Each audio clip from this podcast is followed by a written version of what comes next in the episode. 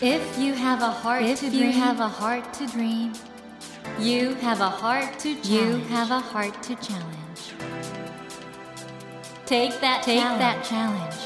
and realize, and realize your dream. Your dream. Dream Dream heart. Heart ドリームハート政教新聞がお送りします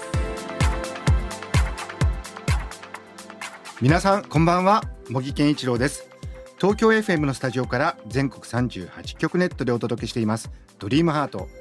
この番組は日本そして世界で活躍されている方々をゲストにお迎えしてその方の挑戦にそして夢に迫っていきます。さあ今日お迎えしたお客様は喋りのプロフェッショナルでございます。フリーアナウンサーの笠井信介さんです。こんばんは。こんばんは。笠井さん今本当に信じられないんですけど、ええ。大変なご病気されてね。はい、悪性リンパ腫という血液のがんになりまして、ステージ4だったものですから、もう1年ちょっと前ですけれども、さすがにちょっとこう血液のがんって全身にがんが広がってしまうもんですから、全身にがん散らばってますねって言われて、ちょっとやっぱりちょっとこれはまずいことがあったなっていう感じだったんですけれども、ただ今の医学と薬が本当に進んでいて、完全寛解という。完全寛解というのはがん細胞が体の中なくなったと、はい、全て消えたという状況でして。ですからもう普通に働いていいですよと。いうことでかなりですねなんていうか賑やかに働かせていただいております。笠井さんがんというとね今はい。医学が進歩したとは言いながら、どうしてもやっぱり我々ねあのもう死に至る病っていうイメージがあるんですが、全くそうですね。ええ。しかもこうやって完全に治ってしまうはい。こともできるとですからこれはあのむしろ乗り越えてらっしゃるの方が今多いんですよね。うんうん。ええ、がんってもう克服できる病気でしてただやっぱりこれも長い歴史の中で、まあ、それはドラマの世界でも映画の世界でもそうですけども、まあ、がんというと死に向かっていって、まあ、最後には悲劇となってみんな涙するなんてことも印象としてはとても強いもんですから、うん特に血液のがんは私悪性リンパ腫ですけども白血病と、まあ、同じ病棟ですし同じ先生方に見てもらうわけですからやっぱり難しい病気ではありました。30年前私の未満性大細胞型 B 細胞リンパ腫この悪性リンパ腫はやっぱり亡くなる方が多かった。30年前は。それが医学の進歩でねこのように。みんなこう復活してきてるわけです。あの今回お出しになりました、い。生きる力。引き算の円と足し算の円素晴らしい本ですね。あらありがとうございます。これ本当にあの笠井さんの生きる力でもあるんですけど読者の生きる力にもなる。そう言っていただけると本当嬉しいです。それ自分自身もやっぱりこれだけの困難のまあ自分の壁というものを乗り越えた時に、まあ、自分がそれをどうやってやってきたかっていうことがもしかすると病気だけに限らず今コロナの世の中でいろんな、まあ、障害に直面している方いらっしゃるんでその時の心の持ちようとして少しヒントにさせていただけたらいいなと思って書いたんです。皆さん今日はあのこのね生きる力という笠井さんの素晴らしい本をご紹介しそのお話を伺うことで皆さんのね生きる力になればとありがとうございます。そうですよねはいということで今夜はですねフリーアナウンサーの笠井信介さんをお迎えしてご著書生きる力引き算の円と足し算の円について詳しくお話を伺っていきます笠井さんこの後どうぞよろしくお願いいたしますよろしくお願いします。ドリームハート皆さんはもうフジテレビの特ダネをはじめとするさまざまな番組で笠井さんのねお顔はもうおなじみというかありがとうございます。とにかく明るい方でねあ、そう、そこ持ち味なんですよね。ところがその笠井さんがフリーアナウンサーで新しい人生に挑戦しようと思った矢先に、はい。これがんだって分かった時ってご住所にも書かれてますけどどんなお気持ち？もうこれは、え、なんで、なんで今この大切な、ねえこの羽ばたこうという時に、羽をもがれるようなことになるんだっていう、なんて運の悪い人生なんだって思いました。その時はそう思われたってことですよね。はい、そうです。しかも様々な収録が目白押しで、徹子の部屋まで入ってたと。そうなんですよ。徹子の部屋、まあ、がんと分かる前にお話しいただいてましたんで、で、ここが非常に重要だったのは、まあ、病院ではもうかなり悪い状況だということが分かっていたので、がんと確定する前から入院を勧められてまして、もう入院しながら検査しましょうと。で、がんだったらそのまま。がんじゃなかったらその病気に対しての入院なのか退院なのか決めてっていう感じぐらい切羽詰まってたんですけども私全身が痛かったもんですからうんそうしたところですねがんだと12月の頭に分かったんですがほぼ2週間後に徹子の部屋が控えていて、まあ、そのまま入院しますかって話になったんですけどもちょっと待ってくださいと。そう考えました。っていうのは死なないにしてもおそらくもうテレビの復帰は難しいかもしれないというその時点ではね、ええ覚悟があったんですよ。うやっぱりがんってとてつもなく痩せるイメージがありますんで,、うんで10キロ以上痩せてしまうとやっぱりこう悲壮感っていうのが出てしまうんでまあタレントとしてバラエティーにも出てもちょっと見てらんない状況になったりしますんでこれはもうテレビは難しいかなと思った時にとにかく最後『徹子の部屋』だけは出て皆さんに笠西慎介は『徹子の部屋』まで出るフリーアナウンサーとして消えていったなと記憶してもらおうと思いまして。これ徹子の部屋に出るってのは大変なことですもんね。そうなんですよ。もう本当にありがたいことでして、うん。ですからちょっと爪痕を残すってんでしょうかね。で妻がそれに賛成してくれたんですよ。うん。で先生に頼んだところ悩まれてうーんとまあそんなに2週間でうん。命の危険に及ぶほど急速に進むわけでもないからじゃあ待ちましょうかってでそこには覚悟がありましたというのは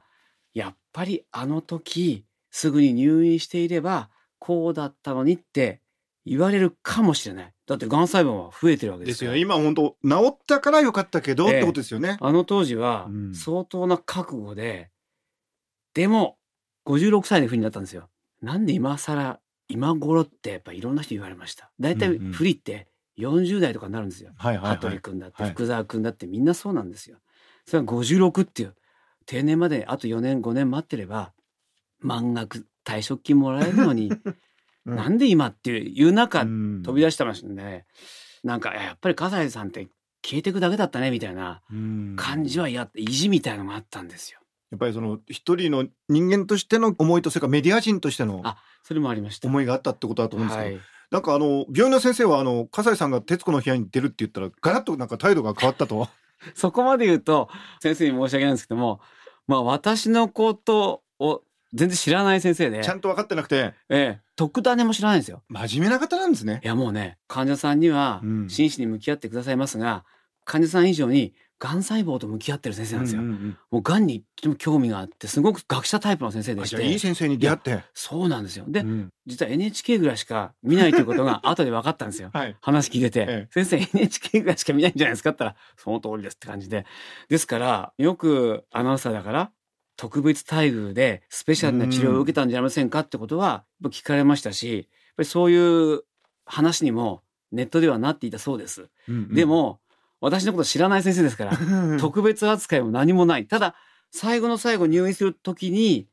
2週間伸ばしてください。徹子の部屋に出ますんでって言ったら先生が、笠井さんは、徹子の部屋に呼ばれる人なんですか？って、すっごい驚かれて、そこでかっていうことですよね。そこで、あ、そうなんですねっていうことなんですけども、そこから治療法が変わるわけもなく、先生がもう決めた治療法のまま行きました。まあだけど本当に今だからねこうやって笑ってお話になってますけど、あはい。大変だったでしょ？痛みもあるし。いや大変でした。もう全身の痛みはもう腰が痛くてで肩も痛くてっていう中であのー夜トイレに私あの排尿障害から始まったもんですから、トイレに3回ぐらい立つんですけどもこの3回トイレに起き上がれないし痛くてで介護ベッドも買ったりしてで黙っていても体重がどんどん減っていってもうあの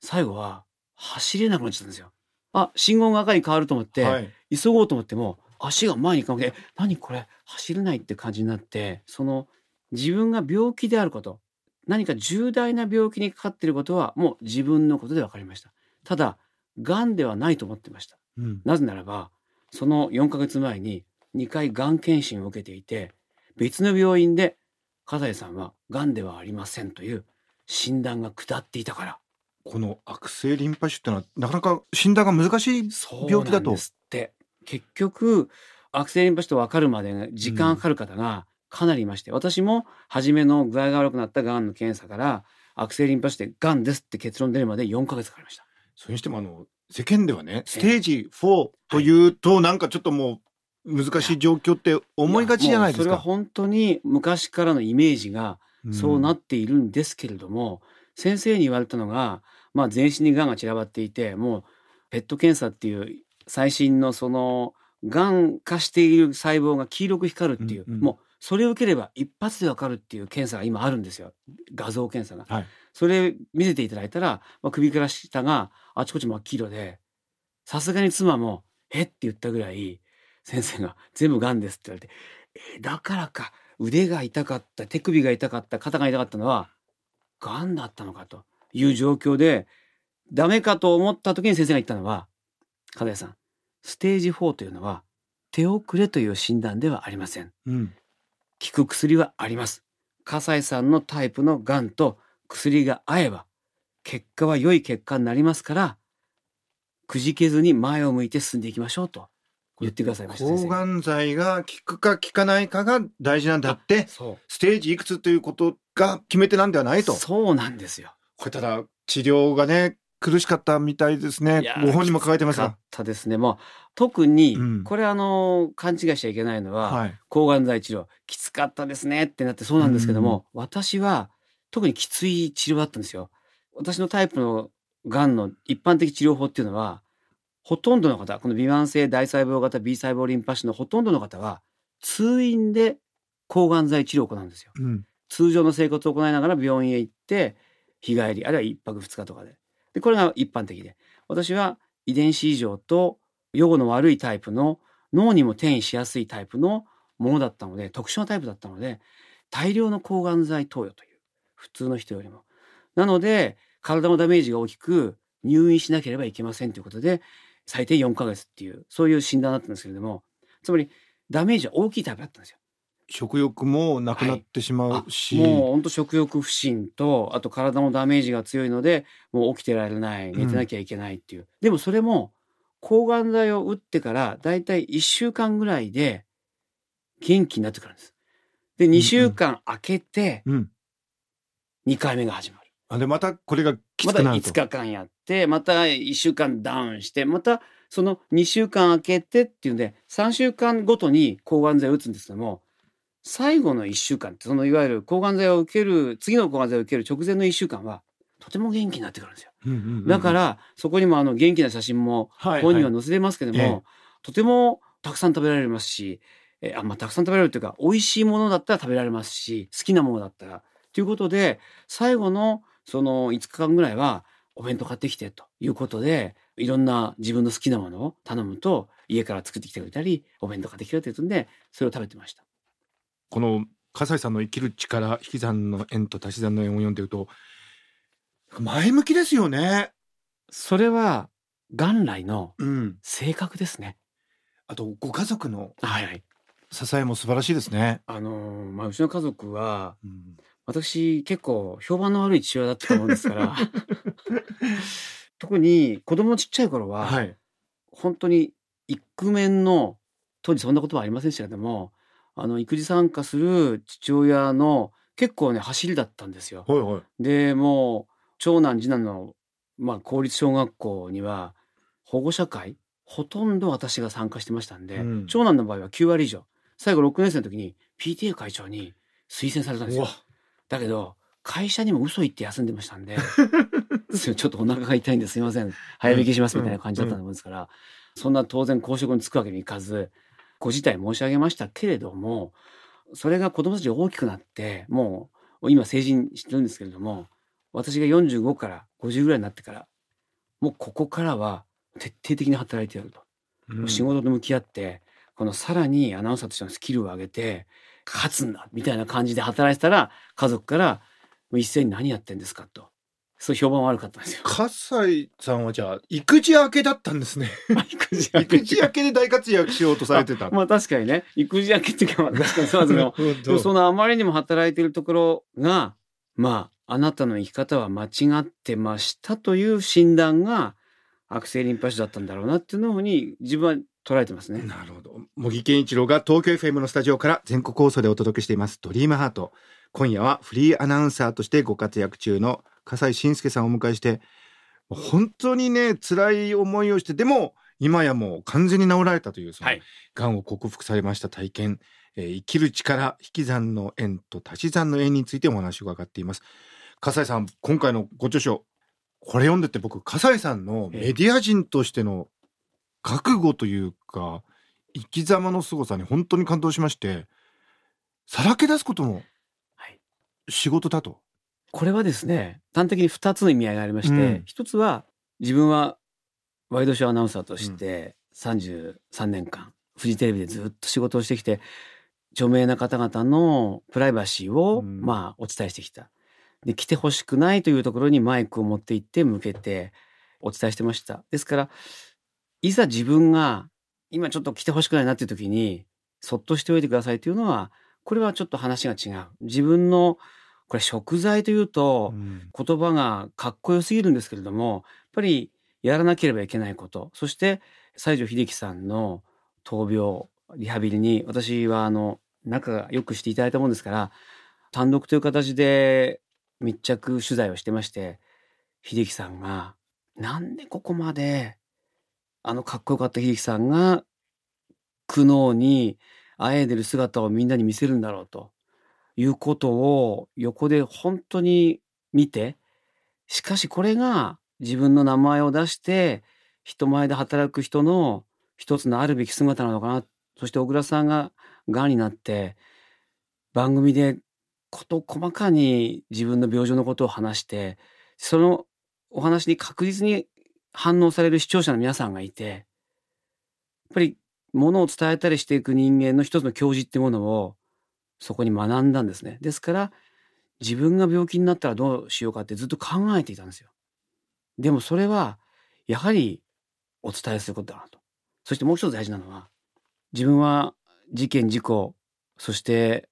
震災などの現場で皆さんの声を聞いて取材をしてそれをスタジオで中継でなるべくそのままの形でどうお伝えすれば視聴者の方に伝わるのかってことを考えながら間接的な情報として話していました。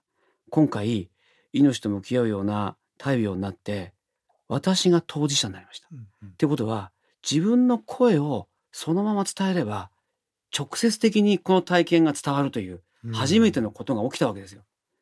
だとしたら自分に自分を取材するような形でストレートに伝えていこう本を書こうそしてインスタグラムやブログでお伝えしていこうというのが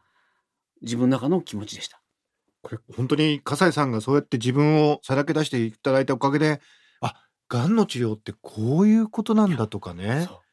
これ分かるんですよ。い。やこれががんになった時にがんの経験者のお話を聞いた方がいいですよというふうにうん。アドバイスを受けて実際聞いてとても役に立ったんですが一方で5年前10年前のがん患者さんの話をそのまま受け取っちゃいけないとまあ医療も進歩してるし。そこなんですよ。うんでどんなに名著であっても5年前10年前の本は買った瞬間に古本だよって言われたんですよ。なるほど。で実際にね知り合いの20年前のノンフィクション大賞みたいなのを取ったはい抗がん剤治療の本があるんですよ、ええ私の本みたいなはい。その本もらったんで読んだら抗がん剤のところが地獄うんうんうんうんも死にますみたいなことを言われて抗がん剤を受けてるんですよ、はいはい。でそれが20年前のうん。本なんですけども全然違うんです今医療が進んでいて、うんですから新しいことを書いて今患者がどのようにして治療を受ければいいかどうするのが一番適切な医療を受けられるのかっていうコツをやっぱり書いとかなきゃと思いました。ですか？ら生きる力がんになってしまわれた方およびご家族うんの方にとっては本当にあのガイダンスっていうかこういうことがあるんだよって教えてくれる本にもなってますよね。あとがんになってない方うん。これからがんになられる方これ今日本って人生で2人に1人ががんになる時代なんですよね。人生のどこかで必どこかでな必ず2人に1うん人はがんになるうん。っていう時代でだけども私もそうでした。誰もがんになるって思ってないんですよ。あまさか自分がと。そう。特別な人がうん。運の悪い人ががんになると思ってるんですよでも私実際がんになってブログやインスタグラムの皆さんのたくさんのがんの経験者の声とかうん。いろいろなことを見聞きして思ったことは自分はむしろこの疫病の世の中にあってうん。一般的な方であるとがんになったことは、うんむしろがんになってない今スタジオにいる皆さんですとかスタッフの皆さんとかがんになってない皆さんの方が特別に運のいいがんにならない人生を歩んでいるだけ。って考えるようになりました。なるほどな。ですからなんでいつ来るかわからない地震や津波に備えているのか。じゃあなぜがんには備えないのか。うん確率が2分の1でルーレットの赤が黒かってどっちかですよ。だとしたら備えた方がうろたえないんですよ。私うろたえましたから。ものすごくええー、っつって。皆さんあのスタジオで僕笠井さんと向き合っていて笠井さんご自慢の髪の毛が黒々とふさふさとあるんですけど、やはいっぱりこれ抗が剤っていうともう抜けます髪の毛がねえあのタイプいろんな方がいて全部抜けない方もいますし落ち武者タイプの方もいて 落ち武者タイプが一番悲惨だって言いますけども写真見て分かる通り本に写真が出てますけもうれども、本当につるぴかはげまるくんでもうそこからまたねどんどん生えてくるんですよ。これ希望ですね。ええで不思議なのは、はい。ほとんどの方がはい天パになるんです。あ本当だ。えなん私本当ストレートだったのがですよね。これあるあるなんですけれども抗がん剤のはい。一回全部抜けて生え変わると髪質が変わってこうくるくるの天パになって今本当にこの髪を整えるのが難しくて 帽子かぶってるんですけれどもでそれがまたかなり経つとはい。元に戻るんですってストレートに。人体って不思議ですね。ですからこのテンパを利用して今ちょっと髪型をちょっとこうおしゃれな感じに、うん。しかもパーマかけなくていいんで安い感じにやってると がんの先輩から言われたのがええそのおしゃれは期間限定ですって言われました。はあ。やっぱりそうやって癌という体験をお互いにシェアすることで、え我々よりね、あの生きる上でまあヒントみたいなのを。いやえ、全くその通りで、ね正直言って人口の半分はがん患者って思っていいぐらい確率高いんで、はいがんの仲間ってたくさんいるんですよ。うんそれを私は今回病気になって初めてブログインスタグラムで SNS を始めてこんなにもお仲間がいるつながることができるっていうことを強く感じてそれを励みに入院生活を送ってました。えー今夜は現在角川から発売中の笠井さんのご著書「生きる力引き算の縁と足し算の縁」についてお話を伺ってきたんですけどもそろそろ和解の時間となってしまいました、はい。笠井さんにはですね来週もご登場いただいてお話の続きを伺いたいと思います。笠井さん来週もどうぞよろしくお願いします。よろしくお願いします。ということで森健一郎が東京 FM のスタジオから全国放送でお届けしていますドリームハート今夜はフリーアナウンサーとしてご活躍中の笠井信介さんをお迎えしました Never let go of that dream. Never forget Never that heart to challenge. Dream Heart. 茂木健一郎が東京 FM のスタジオから全国38局ネットでお届けしてきました「ドリームハート今夜はフリーアナウンサーとしてご活躍中の笠井信介さんをお迎えしてお話を伺いましたがいかがでしたでしょうか？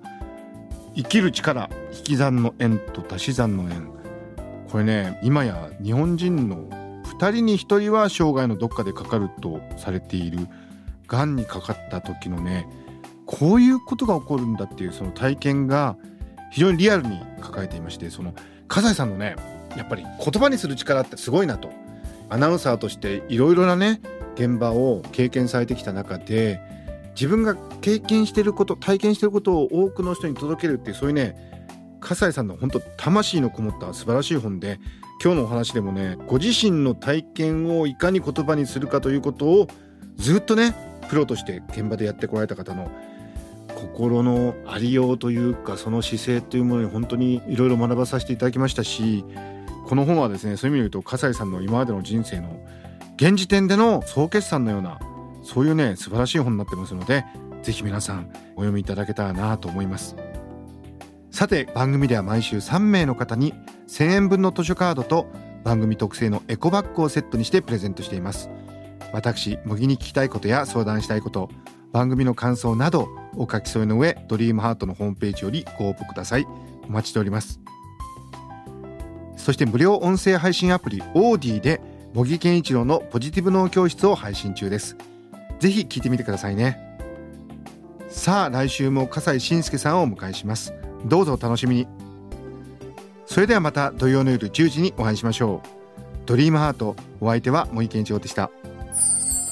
ドリームハート。政教新聞がお送りしました。